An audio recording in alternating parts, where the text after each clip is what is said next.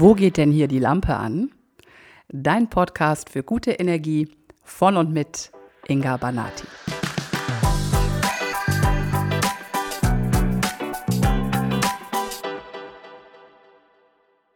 Yes, es ist mal wieder Zeit für eine neue Podcast-Folge und heute spreche ich mal wieder über mein Lieblingsthema und du hörst schon den Unterton in meiner Stimme. Denn ganz ehrlich, wenn du so lange mit toxischen Beziehungen und Narzissmus zu tun hattest wie ich, dann fragst du dich, ob nicht irgendwann mal der Tag kommt, wo du nichts mehr davon hörst und siehst.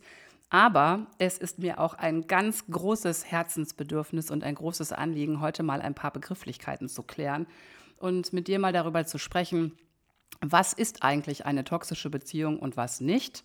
Wann ist es vielleicht einfach nur eine, sorry, Scheißbeziehung? Und wann ist jemand eigentlich wirklich ein Narzisst und wann, nochmal sorry, einfach nur ein Arschloch? Denn wenn ich mich so umschaue und die Augen und die Ohren aufhalte, dann stelle ich fest, dass das sowohl das Wort Narzisst oder Narzisstin als auch der Begriff toxische Beziehung sehr schnell und sehr, sehr häufig verwendet wird. Wenn da gerade mal jemand irgendwie in irgendeiner Weise sich egoistisch verhält, dann ist er, er oder sie gleich ein Narzisst oder eine Narzisstin. Und wenn man sich in einer Beziehung irgendwie unwohl fühlt, die Beziehung schlecht ist oder mh, hm, irgendwie nicht so richtig läuft oder Probleme auftreten, ist es auch ganz schnell eine toxische Beziehung. Aber so ist das eben nicht. Nicht jede schlechte Beziehung ist eine toxische und nicht jeder Egoist ist auch ein Narzisst. Also klären wir doch mal die Begrifflichkeiten und vielleicht kannst du dann einfach für dich heute rausfinden, ob es bei dir sich um so etwas handelt. Und ich hoffe natürlich darauf, dass du Infos für dich findest oder auch Inspiration, um Dinge etwas klarer zu sehen und für dich besser einordnen zu können. Ich versuche diese gesamte Folge, naja, ich sag mal, möglichst neutral einzusprechen, ohne meine persönlichen Trigger Points zu zeigen. Naja, vielleicht wird es nicht ganz gelingen. Mal gucken. Ähm, da mich das ja auch immer emotional ganz schön mitnimmt. Ähm, und ich versuche das auch möglichst leicht und beschwingt zu tun, weil das Thema natürlich mal wieder nicht so ein leichtes ist.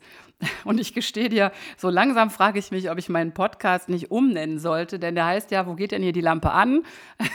Aber wir reden hier doch jetzt in, seit ein paar Folgen irgendwie über die Sachen, die die Lampen eher ausknipsen. Aber gut, vielleicht müssen wir die Lampe erstmal ausmachen, damit wir sie dann danach wieder anmachen können. Oder wir machen es auf diese Weise, wenn wir wissen, was alles die Lampe ausmacht, dann können wir uns auf die Sachen konzentrieren, die die Lampen anknipsen. Okay, Anyway, lass uns ins Thema einsteigen. Was ist eigentlich eine toxische Beziehung?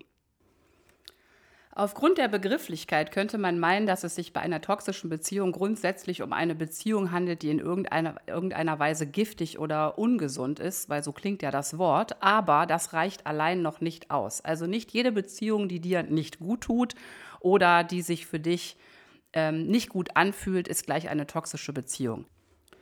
Von einer toxischen Beziehung spricht man, wenn es sich um eine Beziehung mit einem narzisstischen Partner handelt.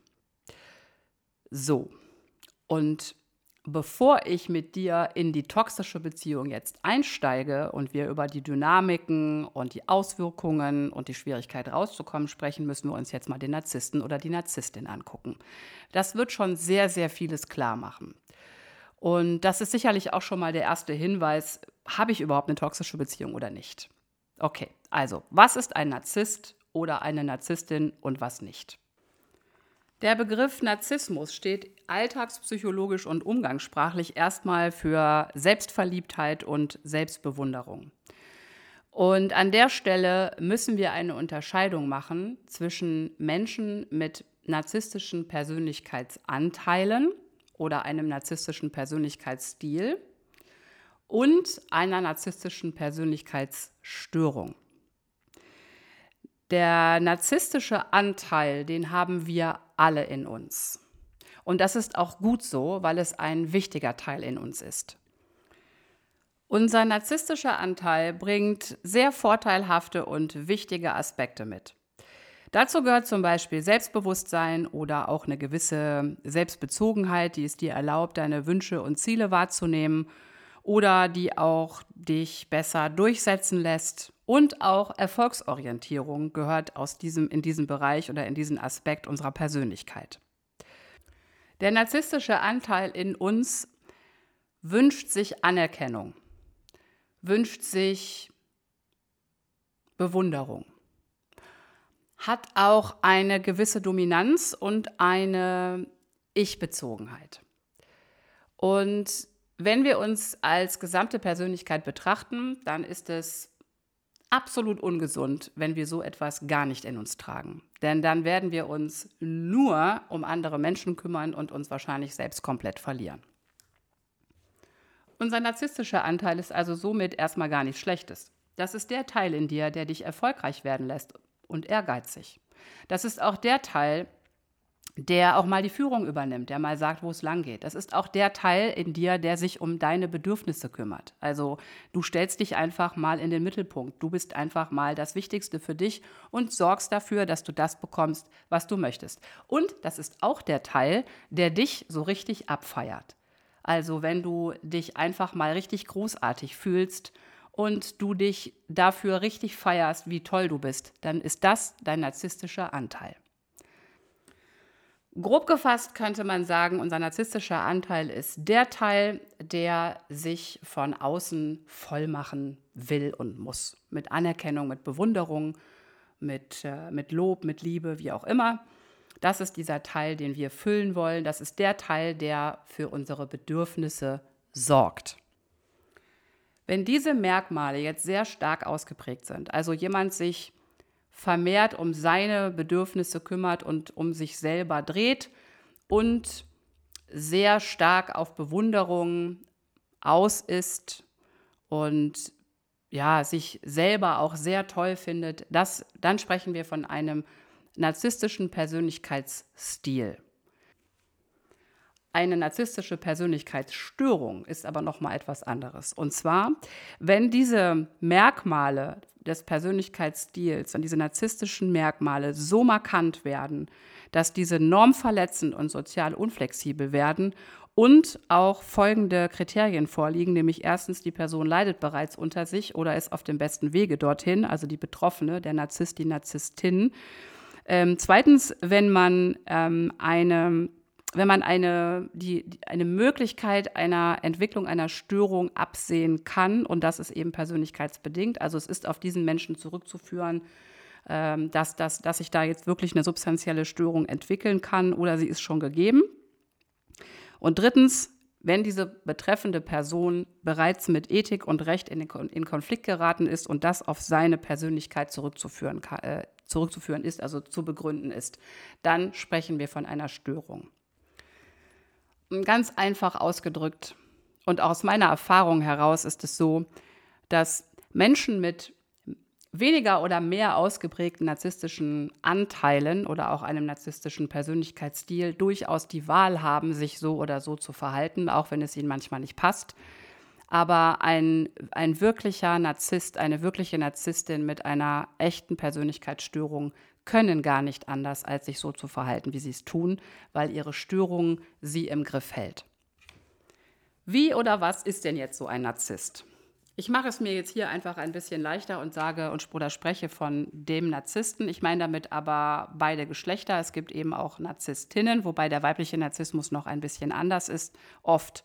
Dazu sage ich gleich noch was, aber ich spreche jetzt von dem Narzissten und damit meine ich jetzt wirklich einen Menschen mit einer narzisstischen Persönlichkeitsstörung.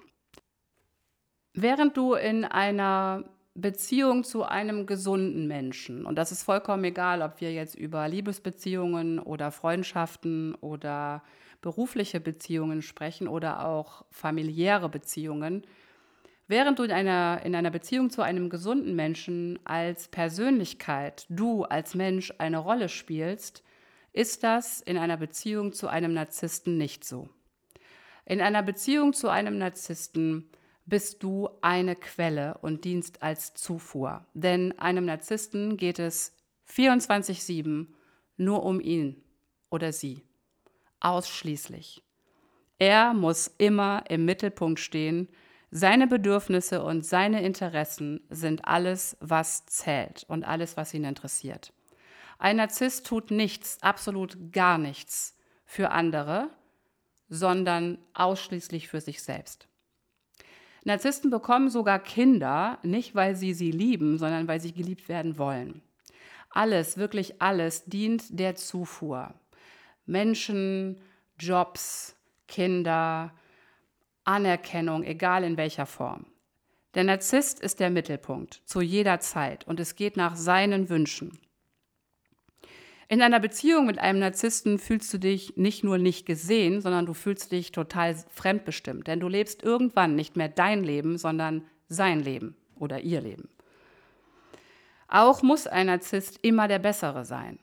Das liegt an seinem eigentlich nicht vorhandenen Selbstwertgefühl. Ein Narzisst versucht durch seine Großartigkeit, durch das Darstellen seiner Größe und seiner Dominanz, versucht er dir oder der Welt weiszumachen, dass er ein unglaublich tolles Wesen ist. Aber in Wahrheit hat er weder ein Selbstwertgefühl noch ein echtes Selbstbewusstsein, da er sich ja auch gar nicht wahrnehmen kann.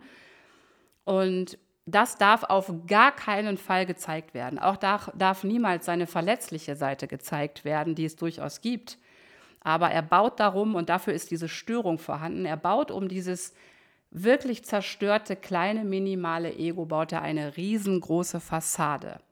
Und in jedem Moment, wenn er sich kleiner fühlt oder an seine Schwäche, an seine, an seine Defizite erinnert, wird er beginnen, andere abzuwerten, um sich selbst aufzuwerten.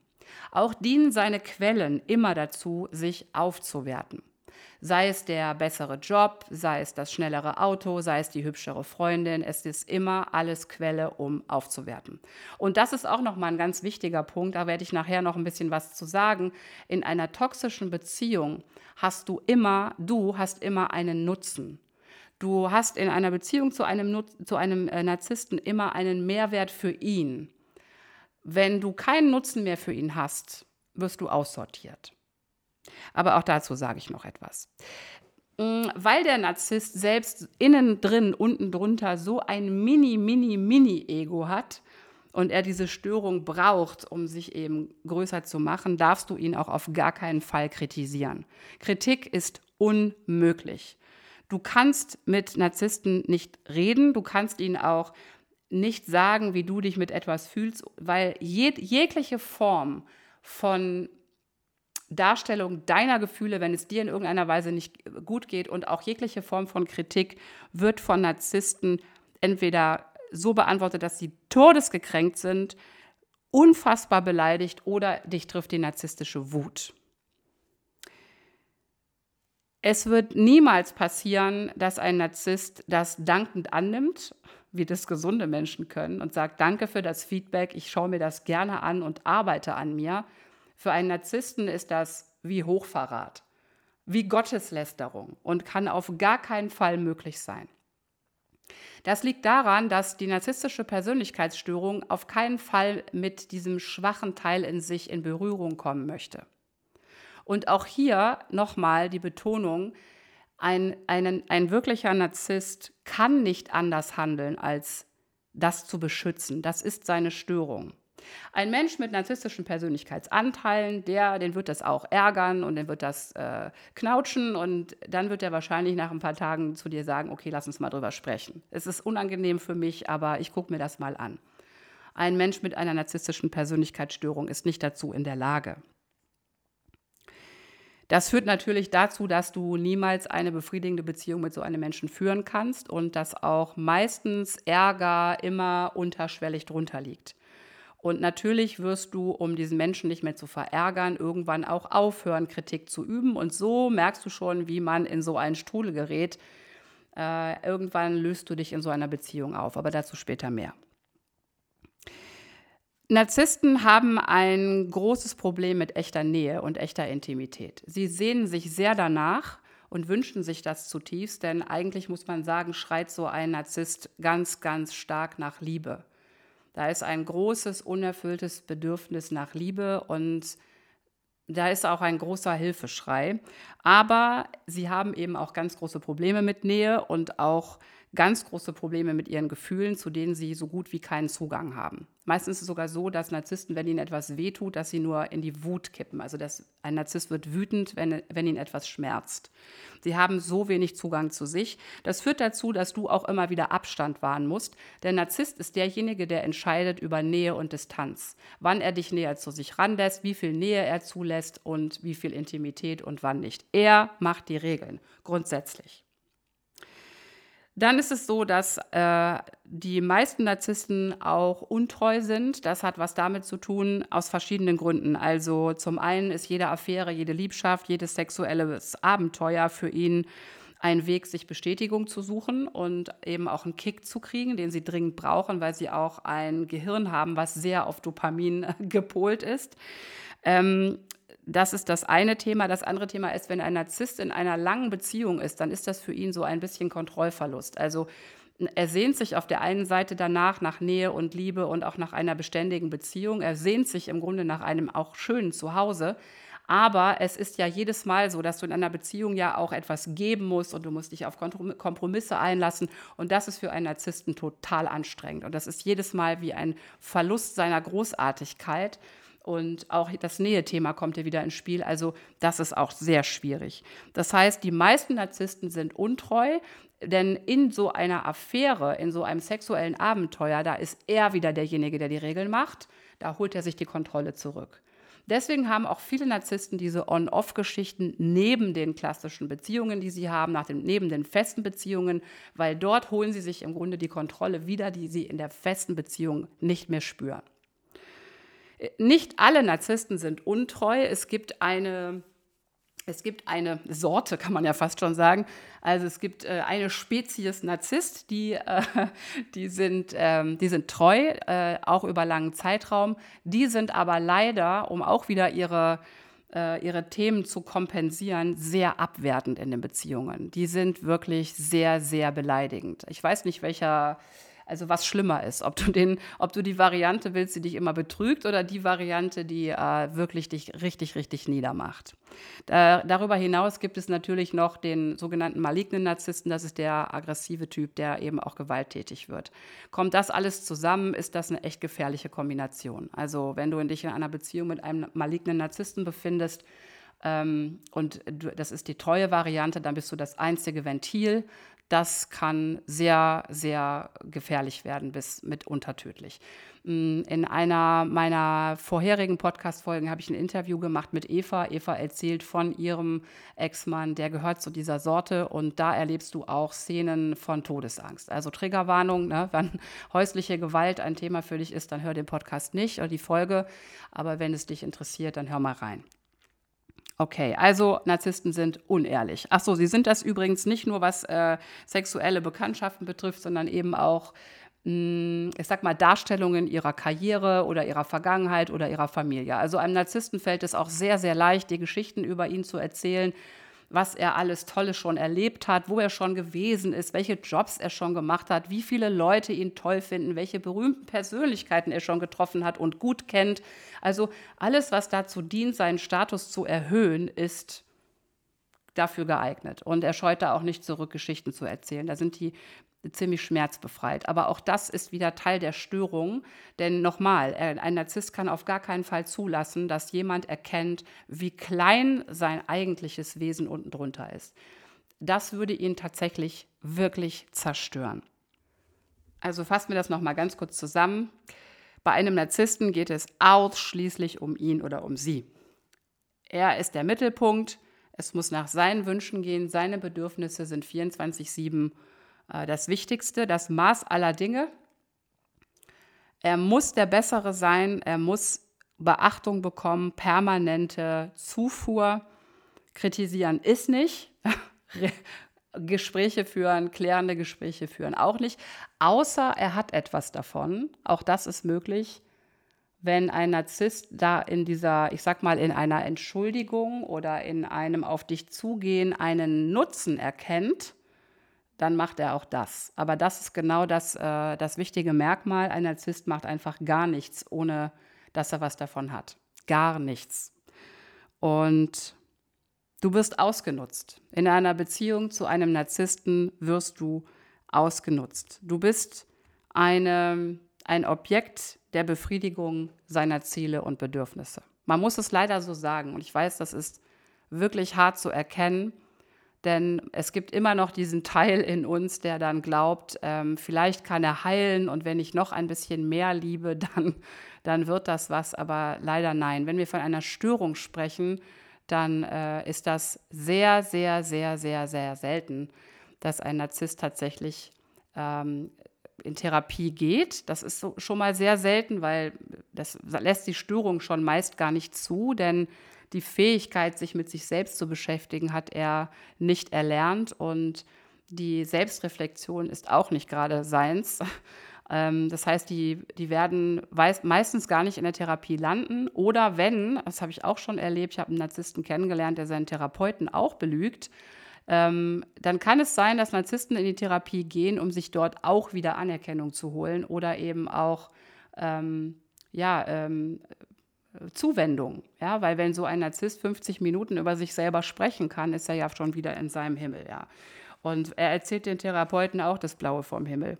Hauptsache, die sagen dann sowas zu ihm wie, also Sie werden das schaffen, niemand sonst, aber Sie haben die, die Fähigkeit. Ja, toll. Ähm, genau, also das ist der Narzisst. Jetzt gibt es noch einen zweiten Typus Narzissmus, und zwar, das war ja jetzt der grandiose oder auch der offene. Es gibt noch einen vulnerablen Typen, der wird auch als der verdeckte Typus bezeichnet, und den findet man auch sehr häufig bei Frauen. Also es gibt bei beiden Geschlechtern beide Typen. Ne? Also es gibt offene männliche und verdeckte männliche und es gibt offene weibliche und verdeckte weibliche, aber die meisten hm, Narzisstinnen werden tatsächlich übersehen und aber auch bei Männern wird es, ist es oft gar nicht so auf den ersten Blick, weil dieser vulnerable Typus Narzisst kommt anders rüber. Der ist nicht so, mh, hm, so laut. Das sind eher etwas zurückgezogenere Typen. Die sind ähm, sogar oft sehr höflich und freundlich und wirken sehr hilfsbereit ähm, sind darunter aber eher ein ängstlicher und auch depressiver Typ. Dieser Typ ist nicht offen aggressiv, geht nicht offen aggressiv auf andere Menschen zu und wertet die auch nicht ab. Das sind eher so die, die sich den ganzen Tag selber bejammern. Also das, die haben sehr große Opferhaltung und die Welt ist immer schuld. Ähm, aber die wirken eben auf den ersten Blick freundlich, hilfsbereit und du erkennst sie nicht sofort. Beide haben aber dieselben Muster unten drunter. Bei beiden geht es um die Größenfantasien, die sie über sich selber haben. Ähm, um soziale, ist eine soziale Unverträglichkeit vorhanden und beide Typen sind komplett selbstbezogen und beide haben auch eine sehr hohe Anspruchshaltung. Also beide Typen halten sich für was ganz Besonderes, also als Hülle oben drüber, und erwarten auch immer eine Sonderbehandlung. Ähm, aber der vulnerable Typ, also der verdeckte Narzisst, ist dabei introvertierter als der offene, der so sehr outgoing und sehr äh, rausgehend, also auf Leute zugehend und auch eben aggressiver ist, ne? offen aggressiv. Der verdeckte Narzisst oder die verdeckte Narzisstin ist äh, eher passiv-aggressiv. Das ist zum Beispiel auch äh, der Klassiker, das sind Kandidaten, die äh, fast immer im Ghosting enden. Also die äh, da, Ghosting, also sich einfach nicht mehr melden, heißt das übersetzt, ja, also der Ghost, wie ein Geist verschwinden äh, obwohl man gerade noch in einer Beziehung steckte. Das ist der Klassiker für verdeckte Narzissten, eine Beziehung zu beenden oder den Beziehungsteil, der jetzt gerade dran ist, zu beenden, weil Ghosting, also dieses ich schreibe einfach gar nicht mehr, ich sage einfach gar nichts mehr dazu oder auch Silent Treatment, eine unserer Lieblingsmethoden, äh, da komme ich gleich dann zu den toxischen Beziehungen, ähm, sind passiv-aggressive Methoden, jemanden unbewusst oder bewusst zu bestrafen. Das sind also die beiden Typen von Narzissten. So, und wenn ich jetzt mit so jemandem in einer Beziehung lande, und jetzt kommen wir zum eigentlichen Thema, entschuldige für die lange Ausführung, dann lande ich in einer toxischen Beziehung. Und diese Beziehung ist nicht vergleichbar mit einer normalen Beziehung. Die hat eine ganz besondere Dynamik und auch ganz besondere Herausforderungen. Meistens beginnt eine toxische Beziehung mit einer wunderschönen Anfangszeit und auch unglaublich schnell. Also das erste Merkmal einer toxischen Beziehung ist eine unglaublich schnelle, rasante Entwicklung. Da wird ganz schnell von Liebe gesprochen, auch ganz schnell von Zusammenziehen oder einem gemeinsamen Leben. Und dich ereilt in der Regel auch eine ordentliche Love-Bombing-Portion. Also du bekommst das Gefühl vermittelt, du bist the one and only für dein Gegenüber. Du bist die Frau oder der Mann, auf die er oder sie gewartet hat, schon immer. Und du bist anders als alle anderen. Du bist die Erfüllung seiner oder ihrer Träume. Und das ist alles schon, also wenn man es wirklich realistisch betrachtet, schon sehr, sehr großes Kino. Alles wird dir quasi zu Füßen gelegt. Tatsächlich ist es so, dass das an dieser Stelle vom Narzissten oder der Narzisstin gar nicht gelogen ist, sondern du bist ja an dieser Stelle eine neue Quelle und du hast einen großen Reiz und der Narzisst hat schon so etwas wie Liebe, Verliebtheit, naja, auf seine Weise für dich, ähm, eine Begeisterung. Ja. Und um diese Quelle jetzt zu sichern, dient diese Phase die Lovebombing-Phase. Hier vermittelt dieser Mensch dir das Gefühl der perfekten Besetzung für deinen Traummann oder deine Traumfrau, verhält sich so, wie du es, wie du es dir wünschst und wird zu der Person, die er oder sie werden muss, damit du dich wirklich richtig doll verliebst. Und weil es eben hier um Quellensicherung, ge Quellensicherung geht, ist das, geht das auch alles so schnell und da wird ganz schnell, wenn möglich, werden ganz schnell Nägel mit Köpfen gemacht. Also man zieht ganz schnell zusammen, nach ein paar Wochen oder nach zwei Monaten. Es gibt schon den Ring am Finger, es gibt die große Liebeserklärung, also es gibt ganz große Pläne. Und du hast auch das Gefühl, jemanden zu treffen, der alle deine Wünsche und Träume erfüllt. Also ihr habt ähnliche ähm, Erlebnisse und ihr äh, ihr habt gemeinsame Interessen und gemeinsamen Geschmack und so weiter.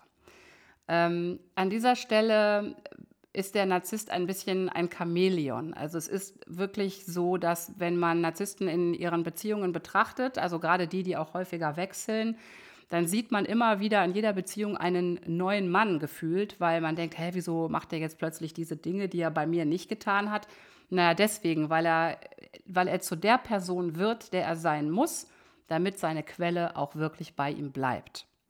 Für dich als Betroffener oder Betroffene in dieser Lovebombing-Phase ist das ein absoluter Glückskick. Also es fühlt sich unglaublich gut an. Was wir wissen müssen, ist, dass jetzt gerade in deinem Gehirn unglaublich viel Dopamin ausgeschüttet wird. Also das ist unsere Glücksdroge. Die schütten wir auch aus, wenn wir gelobt werden, wenn wir viel Anerkennung bekommen und es macht einfach unfassbar glücklich. Also diese erste Zeit einer toxischen Beziehung ist meistens die schönste Zeit, die du dir überhaupt vorstellen konntest. Ich sage deswegen meistens, weil es eben auch, das hatte ich in meiner letzten, nee, vorletzten Podcast-Folge, nee, meiner letzten Podcast-Folge erzählt. Es gibt auch eine andere Variante dieser On-Off-Beziehungen. Die kommt nicht mit so einem großen Love-Bombing, aber trotzdem ist in jeder toxischen Beziehung steht am Anfang eine Phase, wo du genau das bekommst, was du dir gewünscht hast. Wie auch immer das aussieht. Ja, kann auch sein, dass du dir keine Beziehung gewünscht hast, sondern einen heißen Lover, ja, dann bekommst du den. Auf jeden Fall bekommst du die Erfüllung deiner Träume und eine ordentliche Ladung Dopamin.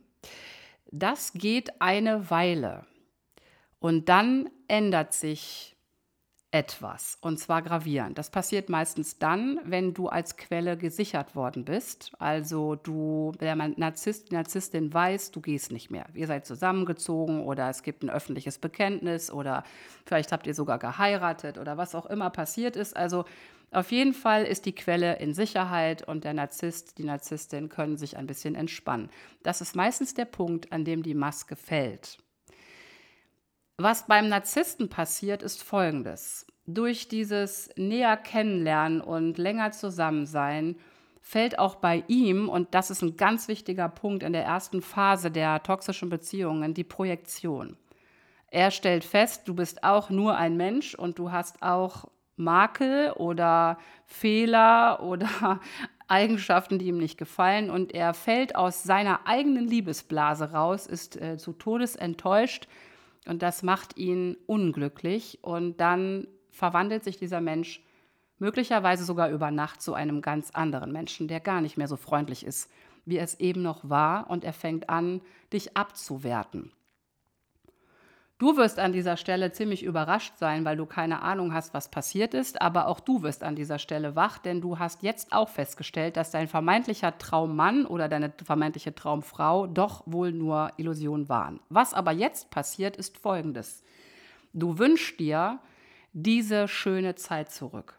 Denn jetzt gerade an dieser Stelle, wo dieser Mensch sich so verändert und kalt dir gegenüber wird oder abwertend, wirst du eine richtig fette Ladung Cortisol und Adrenalin bekommen, Stresshormone in dein Gehirn und das möchte natürlich sofort den Liebestaumel zurück. Also wirst du ab hier alles tun und versuchen, um ihn wieder bei Laune zu bekommen, also um diese schöne Zeit zurückzubekommen. Für den Narzissten geht es aber die ganze Zeit nur um Energie. An dieser Stelle, an dieser Abwertungsphase, in die du dann eintrittst, geht es darum, dass er deine Energie zieht. Das bedeutet, er wertet dich ab, wertet dich auf, wertet dich ab, wertet dich auf und er macht noch andere Manipulationstechniken, damit er deine Energie bekommt. Du sollst die ganze Zeit dich mit ihm beschäftigen und das ist das größte Merkmal einer toxischen Beziehung. Dein ganzer Tag, deine ganzen Gedanken, alles dreht sich nur um deinen Partner.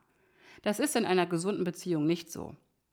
Wenn du also in einer Beziehung landest, wo du deinen Freundinnen permanent nur noch von diesem Mann erzählst und 24 oder von dieser Frau und sich 24 Stunden alles um ihn oder sie dreht, dann ist das ein ziemlich guter Hinweis darauf, dass was nicht stimmt.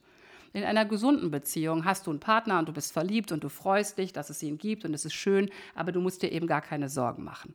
In einer toxischen Beziehung hast du schon unterschwellig von Anfang an das Gefühl der Verlustangst, dass hier irgendwas wieder, dass du, dass du es verlieren könntest. Und das ist spätestens ab der Abwertungsphase der Fall.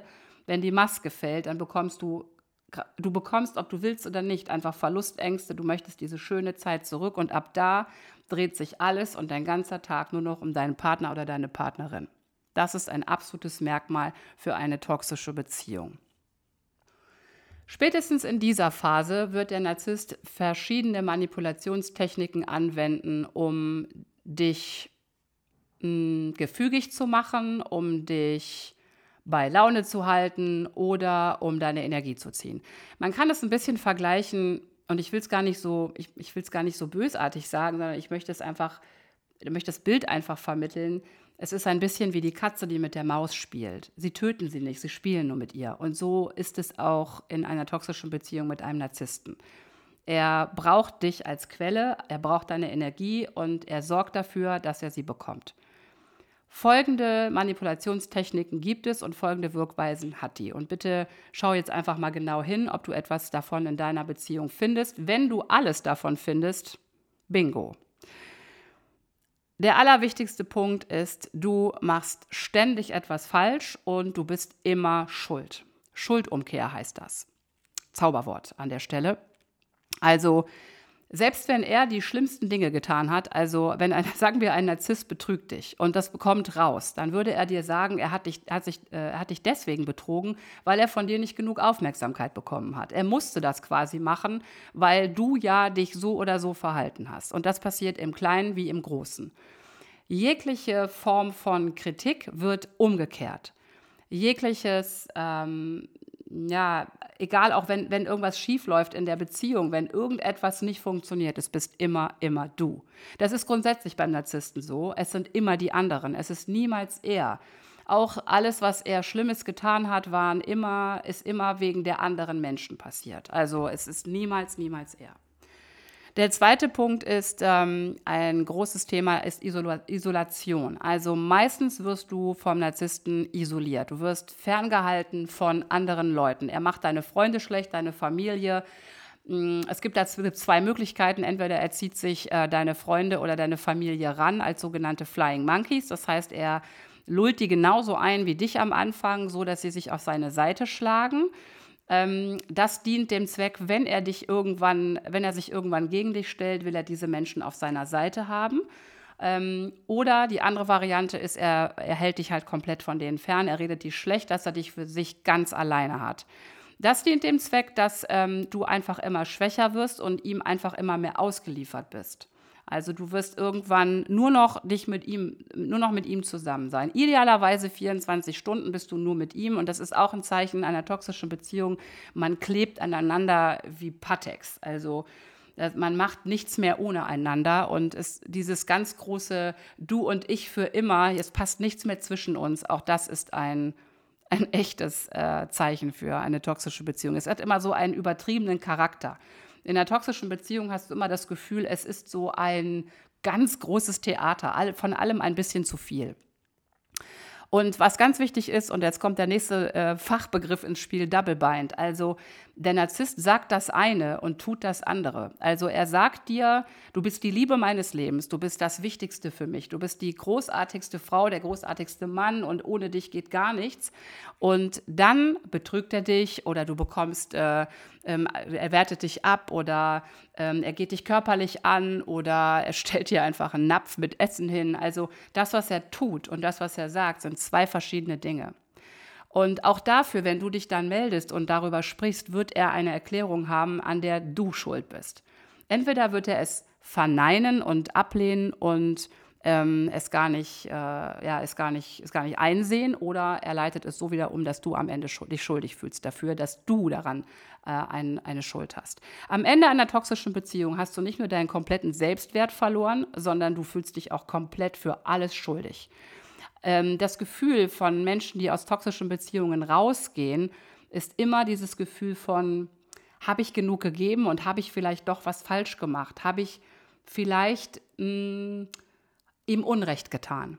Das ist eine Folge dieser ständigen Schuldumkehr aus einer toxischen Beziehung. Gaslighting ist auch so ein mittlerweile schon sehr bekanntes Wort. Das ist eine der Lieblingstechniken von Narzissten. Das dient dazu, dich einfach kirre zu machen. Du wirst irgendwann deinem eigenen Verstand nicht mehr trauen. Das bedeutet, dass dieser Mensch dir heute das eine und morgen das andere erzählt. Oder er sagt dir heute etwas und sagt danach, habe ich nie gesagt. Oder ähm, das kann sogar in einem Gespräch passieren, dass er erst die, in die eine Richtung redet und dann in die andere. Und wenn du ihn fragst, aber das hast du doch eben ganz anders gesagt, dann sagt er, nee, das habe ich gar nicht so gemeint, da hast du mich falsch verstanden.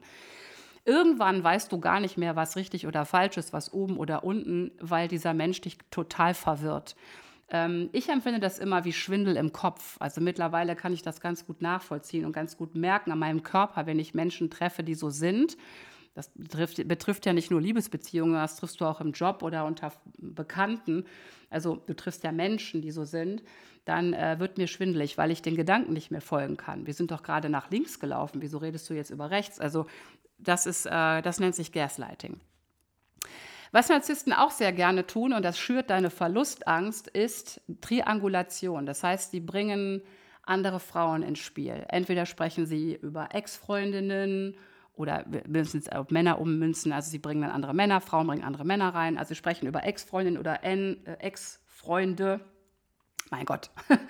ähm, oder ähm, sie zeigen dir jemanden, den sie toll finden oder also in irgendeiner Weise gibt es einen Verdacht, dass da noch jemand anders sein könnte, dass jemand anders toll finden könnte. Und sie machen das auf eine sehr subtile Art und Weise. Also irgendwie wird da immer so eine, so eine Angst geschürt. Und das ist, der, das ist das, was man wissen muss.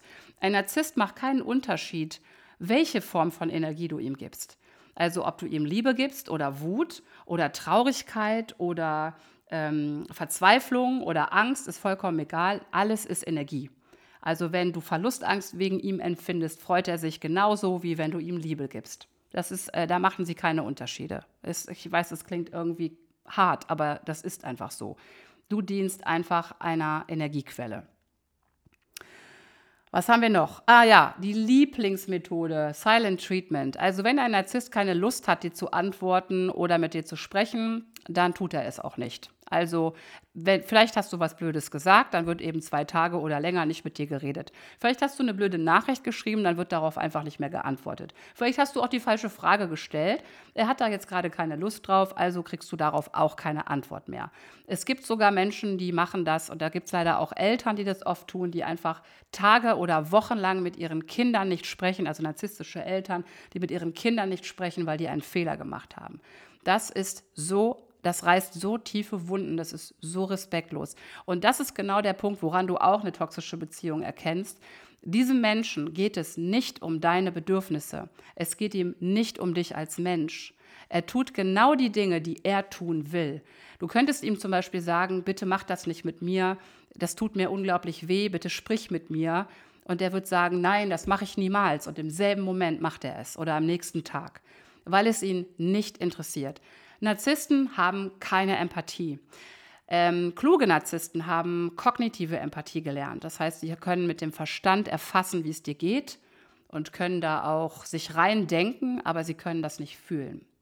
Und die kognitive Empathie nutzen sie nicht dafür, damit es dir gut geht, sondern die nutzen sie dafür, dass sie Menschen lesen können, dass sie Menschen erkennen, dass sie wissen, wo der Mensch steht. Dadurch, dass dieser Narzisst ein so ängstliches Wesen ist und auf gar keinen Fall erkannt werden darf, wie er wirklich ist unten drunter, hat er gelernt, und zwar schon früh, Menschen zu lesen wie Bücher. Und er weiß ganz genau, welchen Knopf er wann drücken muss, damit du das machst, was er möchte. Und du hörst schon raus, worauf es hinausläuft. In einer toxischen Beziehung wirst du mehr und mehr seine Marionette. Und du wirst das tun und sagen, was er will, und du wirst dich so verhalten, dass er sich gut fühlt. Das ist äh, sein Wunsch und er bringt dich dahin, dass es auch dein Wunsch ist. Denn machst du das nicht mehr, bist du als Quelle nicht mehr dienlich. Und auch das ist ein Gefühl in der Beziehung. Du spürst, dass du nicht du du sein kannst. Also du kannst nicht so sein, wie du wirklich bist, sondern du musst so sein, dass er sich gut fühlt. Du musst so sein, dass er dich nicht ignoriert oder bestraft, dass er nicht wütend wird. Eggshell Walking nennt man das, also auf Eierschalen laufen. Du fängst an zu taktieren. Du wirst dich so verhalten, dass er nicht sauer wird, dass er dich nicht verlässt, dass er nicht äh, sich nicht umdreht und geht, dass er dich nicht betrügt. Also du wirst alles, alles daran legen, dass es deinem Partner gut geht. Großes Merkmal von der toxischen Beziehung, denn in einer gesunden Beziehung arbeiten zwei Menschen daran, dass es seinem Partner, dem anderen Partner gut geht und sie arbeiten auch, da arbeiten auch zwei Menschen an einer Beziehung. In einer toxischen Beziehung arbeitet nur einer und ist nur einer interessiert daran, dass es dem Partner gut geht und das bist du. Das ist nicht der Narzisst oder die Narzisstin. Eine letzte sehr schöne Manipulationstechnik ist das sogenannte Future Faking. Der Narzisst hält dir immer wieder die Zukunft vor Augen, wie es werden wird, wie es sein kann. Und wenn du dieses oder jenes tust, dann wird das und das passieren. Er spricht immer wieder, gerade in dieser Abwertungsphase, von einer schönen anderen neuen Zeit, wenn du jenes oder solches tust oder das und das erreicht ist. Also das ist die Möhre vor der Nase. Und das ist etwas, was ganz subtil wirkt. Du wirst weil du ja immer noch diese schöne Zeit zurückhaben möchtest, wirst du, du, du wirst immer wieder Hoffnung haben. Und das ist das Schwierigste oder das ist das, äh, das Klebrigste, was uns in diesen Beziehungen hält. Du hast immer noch Hoffnung darauf, dass es wieder gut wird. Und du hast auch Hoffnung darauf, dass das mit diesem Menschen gut wird, dass er, es, dass er heilt, dass es, dass es besser wird. Das ist das das ist der Klebstoff, der dich in diesen Beziehungen hält. Das ist einer der Gründe, warum es uns so schwer fällt, daraus zu gehen. Du erlebst in diesen Beziehungen einen, einen, einen Drogenmix, so kann man es sagen, einen, einen äh, Neurotransmitter-Mix im Gehirn, nämlich du bekommst immer, du bist immer zwischen intensiver Liebe und drohender Trennung oder intensiver Liebe und Ablehnung, dieser Mix sorgt dafür, dass du abwechselnd Dopamin oder Adrenalin und Cortisol bekommst. Und in deinem Gehirn entwickelt sich regelrecht eine Drogensucht. Das ist der zweite Grund, warum wir so schwer da rauskommen. Das führt dazu, dass du glaubst, immer tiefere Gefühle zu haben. Du hast das Gefühl, du hättest noch niemals so sehr geliebt. Du hättest noch nie so tief für jemanden empfunden. Und Möglicherweise hältst du das jetzt auch für deinen Seelenpartner. Ganz gefährliches Konzept. Und dann kommst du niemals da raus. Also erstmal nicht.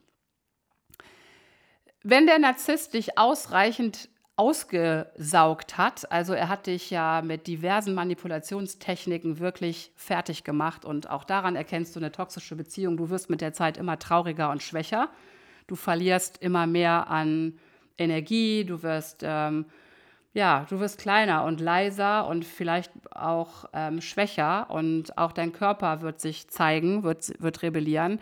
Irgendwann hast du nicht mehr genug Energie, dann wird ihm langweilig und dann kommst du in die letzte Phase, in den sogenannten Discard. Das ist die Phase, in der sich ein Narzisst schon anfängt, deiner zu entledigen, dich abzustoßen, vielleicht sich sogar schon zu trennen, nach neuen Quellen Ausschau zu halten.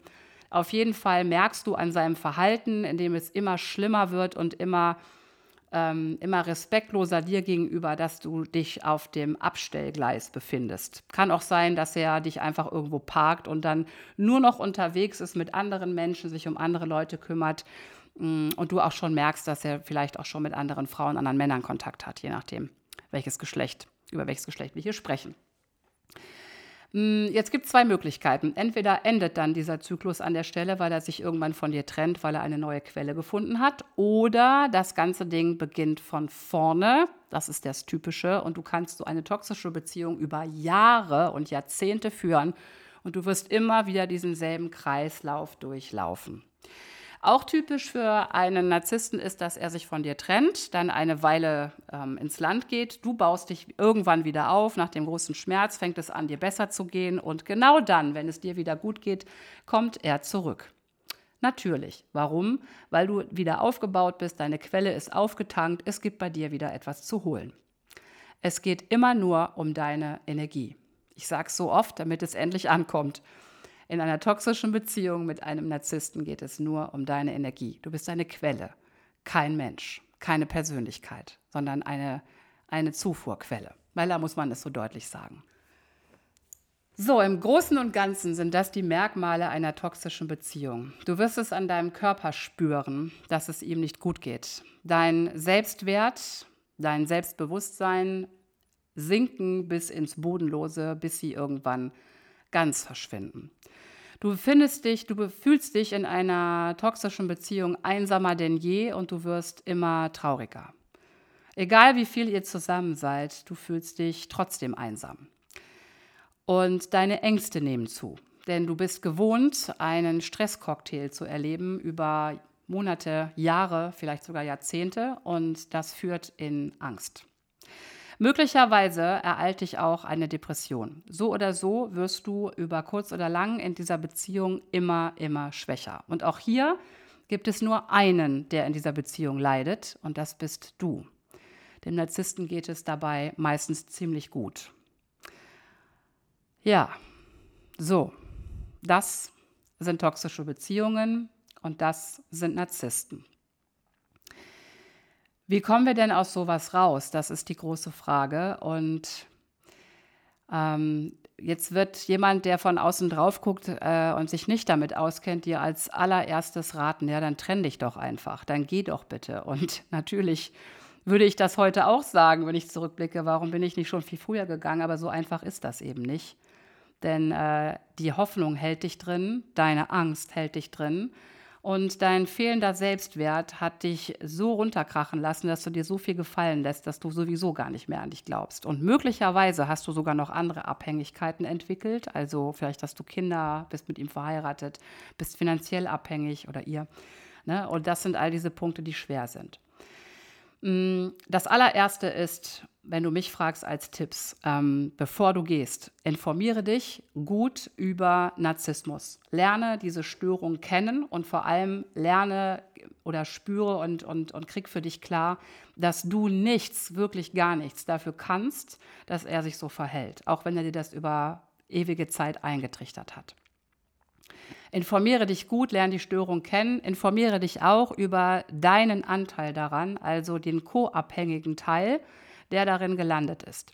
Denn aus irgendeinem Grund hat dieser Mensch einen Punkt in dir erwischt, der noch nicht erfüllt ist.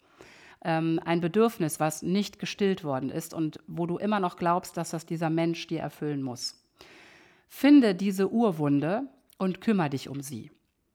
Drittens, Bau deinen Selbstwert auf von innen heraus. Finde etwas, was deinen Selbstwert baut. Mach eine Ausbildung, suche einen neuen Job, finde einen neuen Freundeskreis, ein tolles Hobby. Also beginne Dinge für dich zu tun, bei denen du dich gut fühlst. Und dann arbeite kontinuierlich an deinem Selbstwert.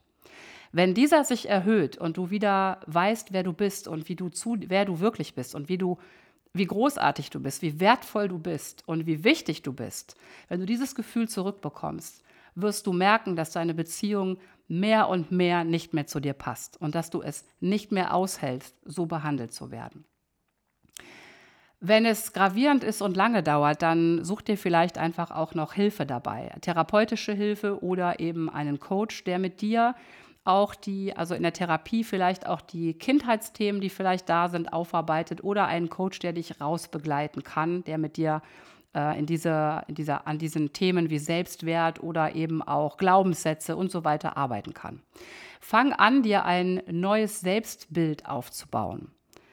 Das wird natürlich maßgeblich erst nach so einer Beziehung passieren, aber du kannst innerhalb der Beziehung schon mal damit anfangen.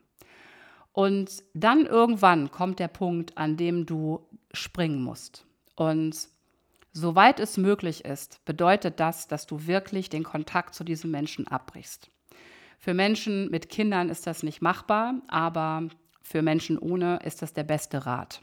Zumindest, wenn du auch Kinder hast oder in irgendeiner Weise, vielleicht ist es ja auch ein, äh, ein, Chef oder ein Freund oder wie auch immer. Also wenn du dich nicht, wenn du den Kontakt nicht ganz abbrechen kannst, dann ähm, ist es wichtig, dass du ähm, insoweit einschränkst, dass es nur noch um die, naja, um, um die, die, die minimalsten Kontaktpunkte geht. Und dann kümmerst du dich um dich. Was dich nach der toxischen Beziehung erwartet oder wenn du die toxische Beziehung beendest, ist ein echter Entzug. Du wirst es körperlich und seelisch spüren. Es ähm, hat diverse Auswirkungen auf den Körper. Und es ist eine Zeit, die auch nicht gerade sehr amüsant ist, aber es gibt gar keinen anderen Weg als dadurch. Das beste und schnellste Mittel dadurch ist tatsächlich ohne Kontakt, zumindest die ersten Wochen. Und äh, am besten für immer, damit du wirklich heilen kannst um dich und dich um dich selber kümmern und durch den Entzug gehen kannst. Schaffe dir dafür einen geschützten Raum. Also finde einen, einen Ort, vielleicht eine neue Wohnung oder deine eigene Wohnung, finde einen Ort, an dem du dich wohlfühlst und wo du wirklich auch für dich sein kannst. Vielleicht kannst du dir sogar Urlaub nehmen oder frei in irgendeiner Weise. Ähm, sorge dafür, dass Freunde um dich rum sind, bei denen du, mit denen du dich austauschen kannst. Also sorge für dich für Halt in irgendeiner Weise. Ja, und dann geh da durch. Und dann arbeite die Themen auf, die die damit hochkommen und ähm, gib dir Zeit für die Heilung, denn die braucht wirklich, wirklich lang. So, das sind meine, meine ersten Tipps für den Weg raus. Das ist meine eigene Erfahrung, also aus meinem eigenen Weg heraus. Ich bin keine Therapeutin und vielleicht kann dir eine Psychologin, ein Psychologe noch andere Dinge sagen, aber das ist die Erfahrung, die ich gemacht habe. In dem Moment, in dem mein Selbstwert gewachsen ist, konnte ich nicht mehr bleiben. Und ich bin durch den Entzug gegangen mit dem Wissen um all die Dinge. Ich wusste, dass das so ist und ich bin dann auch mit dem Wissen durch, okay, das hört irgendwann wieder auf. Ich habe verstanden, ich leide gerade an einem körperlichen und emotionalen Entzug, aber es wird besser werden. Und ich kann dir eine Sache sagen und das ist vielleicht die Hoffnung darauf danach. Hätte ich gewusst, wie gut das Leben danach ist, dann wäre ich viel früher gegangen. Und auch wenn die Zeit danach wirklich, wirklich hart war, bin ich froh, diesen Weg gegangen zu sein. Denn was dich nach der toxischen Beziehung und vor allem nach der Heilung von so einer Beziehung erwartet, ist ein wunderschönes Leben in neuer Kraft und neuer Energie. Wichtig dabei ist, dass du nicht in die Falle tappst, dir dann gleich die, den nächsten Menschen in dein Leben zu ziehen, der das gleiche Muster mitbringt, damit du diese Hausaufgabe nochmal bekommst, sondern wirklich mit dir zu sein, auf deine Bedürfnisse zu hören. Und jetzt sind wir wieder am Anfang angekommen, deinen eigenen narzisstischen Anteil zu heilen, zu heiligen und vor allem zu feiern. Denn genau darum geht es wenn du auf deine Bedürfnisse hörst und erkennst, wie großartig du bist, und das sind beides Merkmale unseres narzisstischen Anteils, ja, dann wirst du heilen. Nach einer toxischen Beziehung stellst du dich in den Mittelpunkt deines Lebens und kümmerst dich richtig, richtig gut um dich. Der Unterschied ist, du tust es für dich mit dir selbst. Der Narzisst kann das immer nur mit anderen machen. Also andere müssen seine Bedürfnisse erfüllen. Du wirst das für dich selber machen.